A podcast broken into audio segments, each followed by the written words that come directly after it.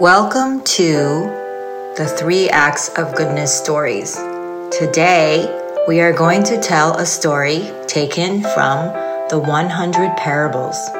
Let's begin our story. This comes from the Illustrated Sutra of the 100 Parables. The title Silly with Joy. Afu learned to boil syrup and wanted to show off his new skill. He thus invited some friends to his home to taste for themselves the syrupy brew. In the courtyard, Afu fired up a stove. He then poured sugar in a pot, added a little water, and then set the pot on the stove to boil. As the syrup simmered, he gently stirred it with a great big spoon.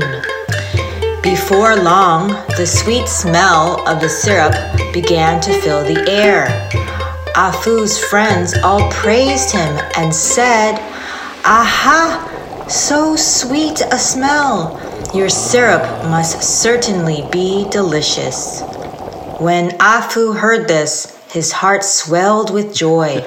He put down the big spoon picked up a fan and began fanning the syrup so that it would cool more quickly. As soon as the syrup is cool, he said, we can all begin to eat. Afu fanned and fanned until his forehead beaded with sweat, but still the syrup continued to steam as hot as before. The more Afu fanned, the more anxious he became. Why isn't it cool yet? he asked. Oh dear, why isn't it cool? If it doesn't cool soon, my wonderful sweet syrup will turn into paste. Finally, ah Ating said to Afu, The fire under the pot is still blazing away. No matter how hard you fan, the syrup will never cool. When Afu heard this, he could not help but crack a smile. Abashed at his foolishness, his face became even redder than the fire in the stove. So, what did we learn from this story? The actions of the foolish man are like those of heretics who flagellate themselves and lie on thistles to gain salvation instead of extinguishing the fires of passion that consume them.